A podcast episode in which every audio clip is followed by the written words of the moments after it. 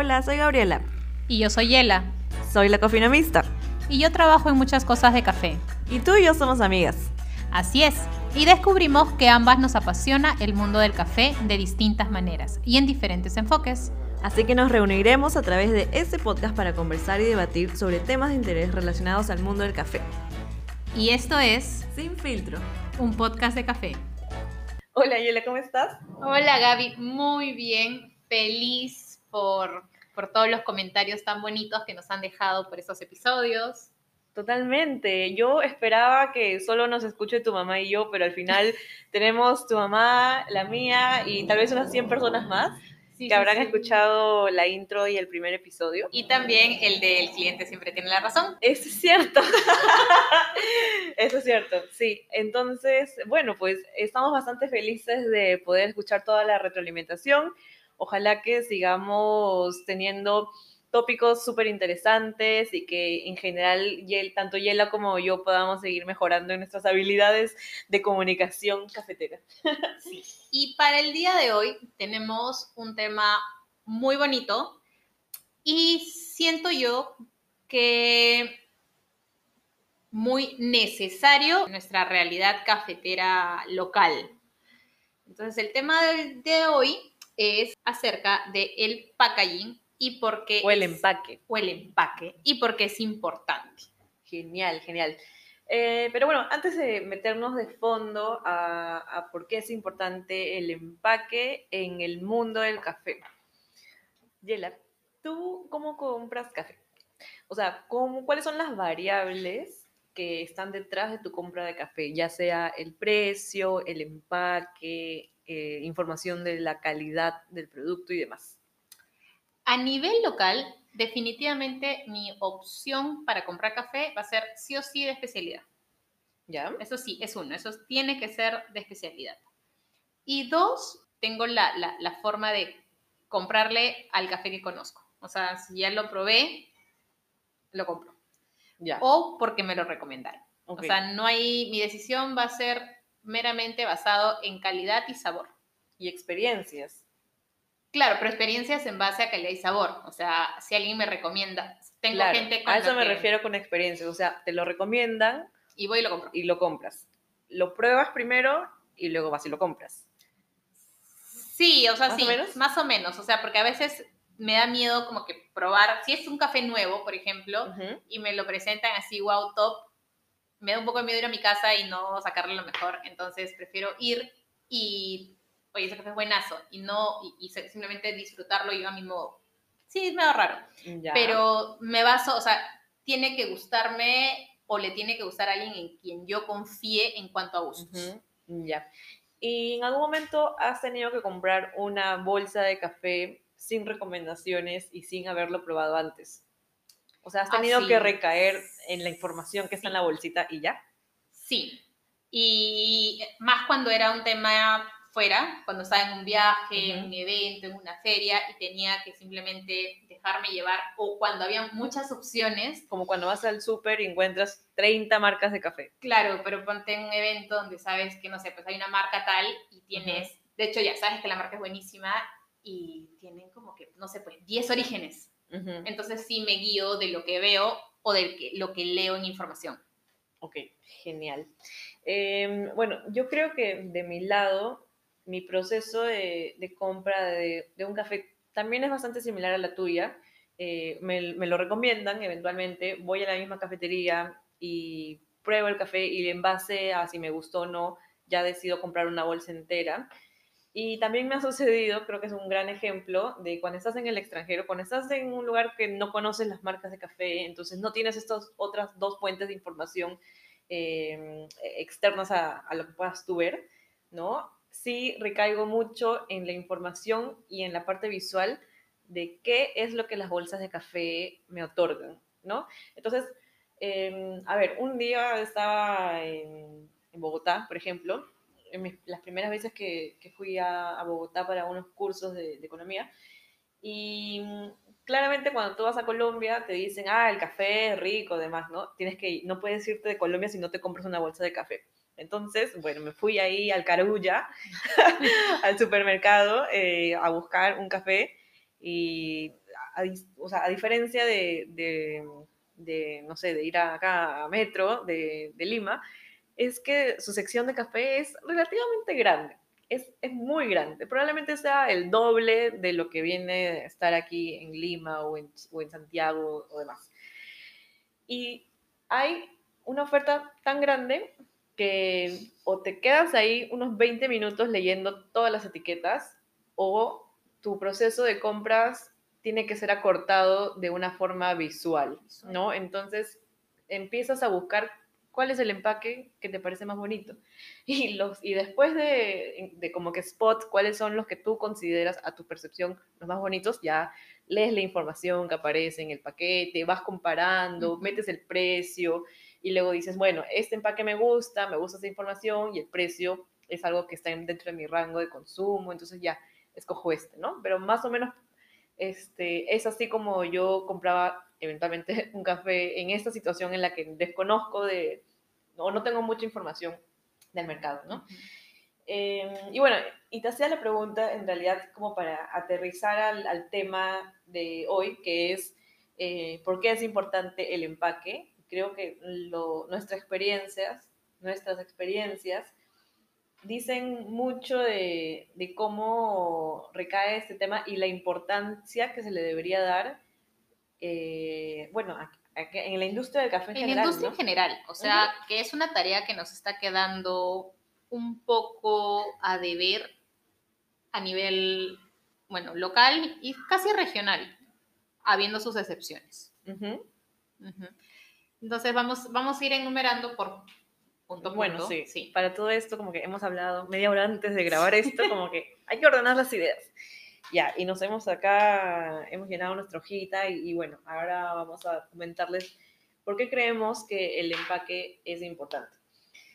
Em, yo considero que el empaque es importante porque desde mi experiencia como consumidora, eso es lo que yo aspiro de una marca. ¿Cuál es la experiencia que me brinda? Este, ¿Cuál es esa utilidad esperada? ¿Me hace más feliz? ¿Me hace más triste? ¿Me disgusta? ¿Me siento cómoda eh, o no? ¿no? Entonces, una marca que aspira como, o sea, que aspira dentro de, del consumidor en términos de negocios, que te compre, ¿no? o sea, como que así, a ciencia crudas. Uno quiere invertir en empaques porque al final del, día uno quiere que le compren el paquete, ¿no? El, el producto. Pero hoy en día, eh, que te compren no es, no es como, o sea, puede que sea lo principal tal vez, no necesariamente, pero ya no es la única variable que se tiene que tomar en cuenta en el proceso de compra de un consumidor sino también el tema de toda esta experiencia detrás que un producto te puede brindar, en este caso un producto llamado café. Claro, desde mi punto, yo creo que debe ser más la comunicación que el tostador, el coffee shop o el que está vendiendo el café quiere hacer llegar a este consumidor no solamente para una toma de decisión, sino para una retoma, o sea, de que, ok, escogió visualmente, porque sí, o sea, era como que me gustaba o tenía la información que yo requería o que, que necesitaba, conectada realmente a la calidad, para que, o sea, lo que estaba por fuera haga match con lo que está adentro, y yo diga, sí, me animo o a probar los otros orígenes o a seguir comprando. Correcto. Inclusive recomendarlo. Ya, entonces lo que tú buscas o lo que tú comentas que, valoras es que la marca sea coherente o que sea íntegra, que lo que dice es lo que hace y es lo que tú tomas eventualmente, ¿no? Si tú ves que ay, el, el, el empaque está así genial, hermoso, precioso, que lo que tú consumas de ese empaque hermoso también sepa hermoso, ¿no? También sepa rico. Exacto. Sí, o que te dicen, ¿no? Te ponen, bueno, a veces te ponen una poesía de, sabores, de aromas, de perfiles, que lo tomas y aún así, ya, aún así sea el mejor barista del mundo preparándola, no vas a destacarlos. Entonces, a veces sí valoro más la, sinceridad, tener, o sea, los, los perfiles que tiene puntualmente, o si es dulce, si no, o tiene, no sé, alguna nota diferencial, de que cuando lo pueda filtrar en su casa, cualquier persona vaya a encontrarlo, ¿no? Entonces, porque también yo sí tengo que decir que soy el cliente que va, compra el café y no pregunta el precio. O sea, ¿por qué? Porque yo estoy asumiendo con todo el, o sea, pongámosle el know-how que he podido adquirir en ese tiempo de que yo comprendo que si estoy yendo a comprar un café es porque ya sé que es un, producto, es un producto que está pagándole correctamente el productor, que es un producto que está valorando eh, la inversión en sus, en sus insumos eh, y en sus herramientas para, producirlo, ¿no? Entonces, no me fijo mucho en el packaging a veces por, los, por lo que ya hay acá, pero sí en la información que me puedan dar la bolsa a veces, pero sí voy a pagarle lo que ellos me digan. O sea, yo le voy a preguntar cuánto es y pásame la cuenta, para preguntarle, no te voy a decir, oye, ¿por qué tan caro? O ASU, no, o sea, esa no va a ser mi decisión de compra. El precio para mí no va a ser. ¿Por qué? Porque siento de que este precio va a ir en correlación con lo que estoy pagando. Ojo, estoy hablando a nivel local porque generalmente conozco las marcas que compro y sí, soy mucho de comprarle ya. Marcas nuevas, al principio voy a pagarle igual y ya haré mi evaluación en casa si realmente he pagado lo justo, ¿no? Dentro de lo que pueda llamarse. Correcto, correcto. Eh, sí, es todo un tema también, todo el tema de, pricing, porque eso es lo que uno espera, ¿no? Uno espera que la calidad vaya eh, acorde al precio, pero en muchos casos encontramos precios que no van con la calidad esperada y, bueno, es una lástima eventualmente eh, y son cosas que, se pueden ir mejorando, ¿no? Como, como industria. pero bueno, hablaste también de, de todo este tema como de pasar el word of mouth, que se le llama así, no sé cómo se llama en español, pero es este, el boca a boca, ¿no? El boca a boca. La radio bemba. La radio bemba, eso no lo había escuchado, ¿no? Em, que parte también de un vínculo emocional que la marca eh, crea con el producto, ¿no? Y creo que eso también es otro factor de éxito dentro de marcas, no necesariamente fuera del mundo del café, eh, de cualquier cosa. Apple, por ejemplo. Apple tiene un bonding súper grande con todos sus consumidores súper fieles, eh, porque ya tiene como características muy definidas, ¿no? Hay un vínculo emocional con la marca. Estilo, formas. Claro, te vende una, un estilo de vida, ¿no? Y, y, los cafés, análogamente, también te, te dan, ¿no? O tú esperas que te vendan como un estilo de vida, tal vez. Eh, pero para llegar a eso hay todo un sistema emocional detrás que, se da desde una insignificante bolsita de café, ¿no? Em, entonces yo creo que por eso también es importante. El problema que encuentro es que no muchas marcas de café me generan un vínculo emocional. Claro, eh, lo que se tiene que tener como aspiración es crear vínculos afectivos, emocionales, el que sea, pero un vínculo para poder eh, tener a ese cliente como cliente frecuente. Claro, es como el fin de marca, ¿no? Claro. Eh, es como el último logro aspiracional de, no sé, de esa, del trayecto de tu empaque de café, es que genere eventualmente una conexión de largo plazo con tus consumidores y que esa primera compra se convierta en una segunda compra y en una tercera y en un hábito. Y así también poder descubrir, de que tú tengas las herramientas para seguir, eh, no sé, pues sumando orígenes, brindándole más opciones al cliente, o también poder tener la confianza de tener un feedback o de pedirlo, que es algo que también nos falta. Eh, siento que no tenemos una forma de dar retroalimentación. De dar la retroalimentación. Uno, porque a veces no te la piden, y, o sea, ir de, de buenas a primera decirle, oye, tampoco creas ese vínculo que siento que nos falta también. No hablando solo, o sea, uno, sí, pues sí, lo de adentro es importante, pero también lo de afuera, ¿qué te pareció? La información es suficiente. ¿Por qué? Porque ahora vamos a ver lo importante que es la información que hay en un empaque. Ok, correcto. Eh, pero bueno, solamente para recapitular, no sé si ya lo mencionamos, pero igual lo voy, voy a hacer más saliente, y es que Creo que el primer efecto del empaque, otra vez, en cualquier producto, es que afecta definitivamente el poder de compra, la probabilidad de comprar tu producto, ¿no? Y eso, bueno, lo hemos visto con todos los ejemplos que hemos dado hasta ahora, así que yo creo que por, ese es el primer punto por el cual eh, esta industria debería preocuparse por tener y desarrollar un buen empaque, ¿no? Porque es em, este primer acercamiento con el consumidor y potencialmente es una compra efectiva, ¿no? Em, y también está este otro punto de, otra vez en el ejemplo de, de las góndolas comerciales en, no sé, en el supermercado. No, no es el mejor ejemplo, pero es solamente para decir de que tu empaque al final es como si fuese el vendedor, eh, el vendedor incógnito. silencioso. Eso, correcto, el, el, vendedor silencioso, ¿no?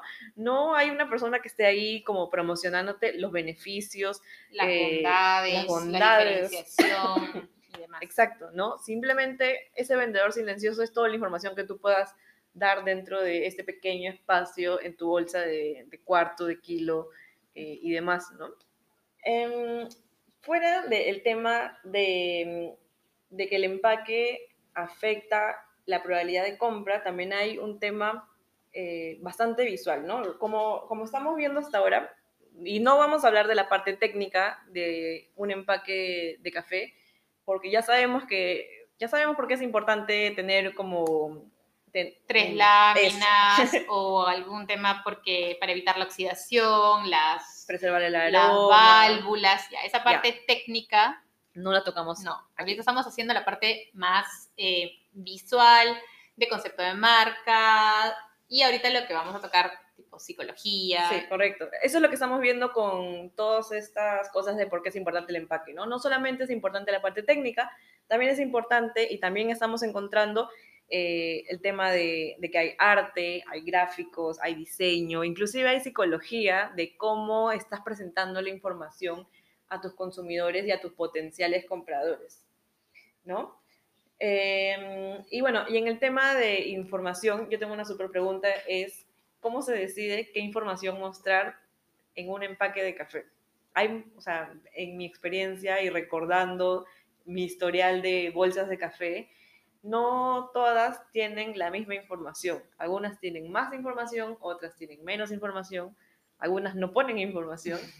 Em, y esto otra vez para un consumidor amateur o un consumidor eh, que está insertándose en el mundo de compras de bolsas de café, es medio complicado, ¿no? Claro, o sea, ahí yo siento que sí tendría que haber información básica que incluir, tipo el origen del café, ¿Ya? Eh, el mm. productor. Si el café que vas a tomar es un single origin o es un blend, en el caso que sea un single origin, vale la pena mencionar las variedades. O sea, yo siento que sí debería de, mencionarse lo que tenga relevancia con los atributos del café. O sea, si está conectado, colócalo. Si no, a mi parecer, Angela Sara, personal, totalmente, siento que a veces hay información de más, ¿no? Eh, fecha de expiración, fecha de tueste, de, de verdad sí también siento que eso nos está quedando a veces a deber. Eh, y las notas, pero las notas bien sinceras, o sea, muchas veces le colocan notas de cata que no vas a sentir, no las vas a apreciar en, en un filtrado o en el expreso o en el café que estás vendiendo. Entonces, a veces también sincerar eso, este café está recomendado para tal método en el cual sentirás ABCD, punto, ¿no? Claro. Eh, esa parte para mí sería información necesaria. Ok, bueno, yo en ese aspecto no tengo tanta experiencia como para decirles ahora qué tipo de información eh, se debería mostrar, pero sí les puedo comentar lo que haría yo desde mi punto de vista de investigación para poder llegar a mm, describir qué cosas me gustaría tener en mi empaque de café, bajo el supuesto que tengo una marca de café, ¿no? Y es, eh, punto clave, estudio de mercado. Eh, el punto clave de estudio de mercado es, quiero entender hoy qué es lo que mis consumidores entienden dentro del mundo del café. ¿Entienden qué es una nota? ¿Entienden qué es un origen, qué es un single origin y demás? ¿O no lo entienden? Entonces, por ahí puedo ir discerniendo si es que lo incluyo o no lo incluyo, y esto también depende mucho de quién es mi público objetivo. Si mi público objetivo es un consumidor newbie, si es este, alguien que recién está iniciando. iniciando o que sus compras no son tan frecuentes, eh, porque rotan mucho, entonces puede que ese tipo de información un poco más de specialty coffee no sea tan necesario. Si es que mi, si es que mi target, eh, si es que mi población objetivo es un consumidor que está un poco más experimentado, más alineado, más alineado con el café de especialidad, puede que sí entienda estos conceptos que estamos hablando, entonces vale la pena poder incluirlo eh, dentro del empaque, ¿no? Pero como yo me entero quién es mi público objetivo, cómo yo me entero eh, qué es lo que entienden y qué es lo que no, a través de, eh, de preguntarles a mi propia demanda, oye, ¿qué es lo que tú piensas acerca de esto? Estudio de Estudios de mercados, exacto. Después, el segundo punto que yo me enfocaría es en informarme sobre qué información actualmente se da en los empaques de café. Eso también es parte del estudio de mercado, pero no con el consumidor, sino con tu propia oferta, ¿no? Más un benchmark. Claro, es como, ok, estas son las otras cinco marcas de café con las que yo me comparo, o sea, con las que yo compito, digámoslo así, en términos de calidad y de precios eh, y de conceptos. Entonces, estas otras cinco marcas, ¿qué información actualmente están brindando al público? Entonces, teniendo estos puntos de referencia, yo también podría decidir qué información poner y qué información no, ¿no? ¿Y qué otra cosa más encontraría? Eso también depende. No, y ojo que también orientándolo a cómo es que lo vas a vender. ¿no? Porque si tu producto está para vender en góndolas, son cosas que tienes que, sí recontramarcar y estudiar. Pero vamos a ponernos ahora a ver en el escenario COVID, en, el nuevo, en la nueva realidad que muchos emprendedores tuvieron que enfrentar para lanzar sus marcas que era venderse por redes sociales. En Entonces, donde, ahí, ¿qué recaes? Exacto, o sea... Todo entra por el ojo. Ahí sí es más un poco visual. De repente no las notas, ¿no? no ¿Eso por qué? Porque de repente por la calidad de foto pueda que ni se vea o que pueda que no se rescate y lo puedas más bien escribir en un post explicando los porqués, tal vez como tú decías, dándole más información dependiendo si vas para un newbie o para una persona que tiene más expertise eh, de repente ahí sí vas a, vas a estudiar más el tema de lo que tú me conversabas de los colores, ¿no? Que me, o sea, sí me gustaría que lo toques porque hay ciertas, ciertos estudios que por colores van a hacer que llamen más a un público o al otro, o para diferenciar, eh, o tal vez poner fotos del productor o de campo, entonces tratar de, ir alineando por otro lado. también hay ese nuevo escenario. Sí, ahora también eh, todo este tema de diseñar empaques incluyen materiales complementarios ¿no? Como a una postal con la imagen de los productores, eh, una, una, carta que te dicen disfruta el café, ¿no? Em, estos complementos creo que también se valoran bastante y también engloban y terminan de cerrar esta experiencia del consumidor eh, fuera de la cafetería, ¿no? Como el consumo en casa. Y con lo que tú comentabas de los colores, eso es cierto, ¿no? Estábamos justo revisando aquí un par de papers y, comentaban que hay ciertos colores que se, vinculan con ciertas características de marca, ¿no? Por ejemplo, si tú pones un empaque blanco, es que lo aprecian como, un, em, como una marca minimalista, si, si tú usas un empaque negro con esas letras doradas, eh, está más asociado con temas de lujo, si lo asocias eh, esos papel craft como color, color papel, se asocian con temas más vintage, más, eh, de, más no sé, ambientales, exacto, ¿no? Pero al final, pero al final, perdón que te interrumpa, al final eso depende de, de qué es, lo que vendes. Exacto, qué es lo que vendes, no, cuál es tu concepto de marca, ¿no? Ah. no todas las marcas tienen que ser iguales, no, todas las marcas tienen que vender pero empaques en blancos. colores, por ejemplo, eh, también en uno de los papers decía de que en caso de que tú tengas un café o un lote o un micro, un origen con algún premio, utilices letras metalizadas. O cursivas. Eh, o cursivas, ¿por qué? Porque eso quería decir que era algo pequeño, de especialidad, o un price eh, coffee para, porque obviamente no es de tus líneas de cafés regulares, sino solamente va a ser como que un, café especial del, de, no sé, pues, ¿no? De, premios. Claro, y, ¿sabes qué? Yo rescato de, de esta sección que estamos comentando ahora, Em, de que hay que ponernos a pensar, tanto como consumidor de empaques de café, como el creador del empaque de café, o sea, la marca, de sentarse un día con, el empaque y pensar, ¿por qué esta letra es así? ¿Por qué este dibujo está así? ¿Por qué esta información está aquí, adelante del empaque y no es atrás? ¿Por qué me están dando esta información en este paquete y no me están dando esta información en este otro paquete? ¿No? Cada punto... Que tenga un porqué. Exacto, cada punto dentro de un empaque debe tener un porqué. Un porqué basado en evidencia, ojalá, eh, y no basado en, en, estos, ¿cómo se dice ya? En estos gut feelings, que son como en estas corazonadas, ¿no? Ah, Otra cosa también es que reflejen de alguna forma tu identidad de marca o tu propósito de marca. Eso, más allá de que si se ve bonito o no. O sea, si tu marca habla, no sé, pues de una, de una economía cíclica. Circular. circular, perdón. Eh, y que crees en el compostaje, crees en el reciclaje y todo esto y tienes una bolsa que no es compostable, que va a demorar 150 años en biodegradar, eh, no estás siendo sincero con lo que tú estás vendiendo. Claro, no estás siendo coherente. Exacto. Entonces, eh, sí felicito que sí he visto muchas marcas locales que sí lo están haciendo o que están apostando por hacerlo y, y es muy válido entonces, eso también tiene que reflejar tu empaque, no porque sea más bonito, no, sino porque, oye, yo estoy vendiendo esto, estoy contándote esto y estoy tomando acción con mi empaque. Aún así no tenga toda la información que, entre comillas, un cliente quiere o debe, sino que está siendo sincero y real con, su producto. Sí, correcto.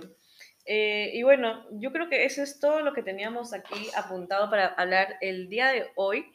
Pero hay que llevarnos, o sea, yo creo que nos estamos llevando bastantes aprendizajes y, son cosas que queríamos compartir con la industria, ¿no? O sea, fuera de que en este contexto en el que estamos aquí, Perú, y encontramos ciertos tipos de empaque y demás, yo creo que la recomendación general o el aprendizaje general de, de este episodio es que sí tenemos que valorar el tema del empaque porque va a afectar directamente la probabilidad de compra de tu producto y eso sucede en cualquier producto, no solamente en el mundo del café. Eh, el celular que estás usando ahora eh, viene también con todo un diseño detrás y demás. Eh, y otros tipos de ejemplos. Bueno, ahí no me voy a ir en floro, pero la idea es que hay muchas cosas por las cuales preocuparse por el packaging va a ser súper valioso para la marca. Em, también pensémoslo de que el consumidor lo va a apreciar, porque al final el consumidor, que es el usuario del empaque de café, va a poder completar esta experiencia eh, del café que tú le estás brindando, ¿no? No solamente se va a quedar en, en la taza que le serviste, sino va a haber una historia coherente detrás de esa taza que está tomando, con el empaque que tú le vendiste, con toda la información que pudo obtener. Em, y también va a hablar mucho de, lo que viene a ser la marca, ¿no? Que es, también es algo súper importante, es poder comunicar y generar ese vínculo, la actividad diaria, el hábito de que te compre una, una y otra vez. Claro, eso también, ojo, como dijiste, de actividad diaria, que era lo que, lo que quería también cerrar como, como mi comentario, que es sobre un, un, paper que leí ahora último, que era de un caso de negocio para incrementar el consumo de café especial en países productores y que era de que la mayoría había aplicado de cambiar al café no como una bebida, sino como una actividad diaria. Entonces, el empaque tiene que ser tal de que lo incluyas en su actividad diaria, ¿no? que tenga las formas, las herramientas y las partes para que sea instagramiable, que sea práctico, que sea útil, que sea amigable con el medio ambiente y que a la vez esté dentro de nuestros costos, porque también hay que ponerlo en eso, o sea, sí hay un factor económico que tenemos que eh, medir, ¿no? De que tanto lo que le va a costar al que vende el café como al que lo compra, ¿no? Entonces, que también, eh, y, el que lo diseñe y todo esto. Entonces, eh, yo sí pido, por favor, también de que seamos muy sinceros con el café que vendemos, no solamente poner una etiqueta que es café especial o que es café orgánico y que tal vez no lo sea. Eh, no sucede en la mayoría de casos, pero también sí a veces ha tocado de que he comprado un café y que no fue lo que me vendía la bolsita. Pero Eh, también, otra vez, siendo positiva, eh, tenemos todo un mundo de packaging que estamos por descubrir, que podríamos verlo de un lado como que algo que nos deja de ver el mercado nacional, pero si lo vemos del lado positivo es como que todo un, un espacio para crear, para aventurarnos, para descubrir y para investigar. Bueno, eso es todo por el episodio de hoy. Muchísimas gracias por escucharnos. No se olviden de seguirnos en nuestras redes sociales arroba sinfiltrocafé.podcast y nuestros arrobas personales. Yo soy arroba yela con doble G. Y yo soy arroba lacofinomista con doble F y doble E. Gracias. Gracias, adiós.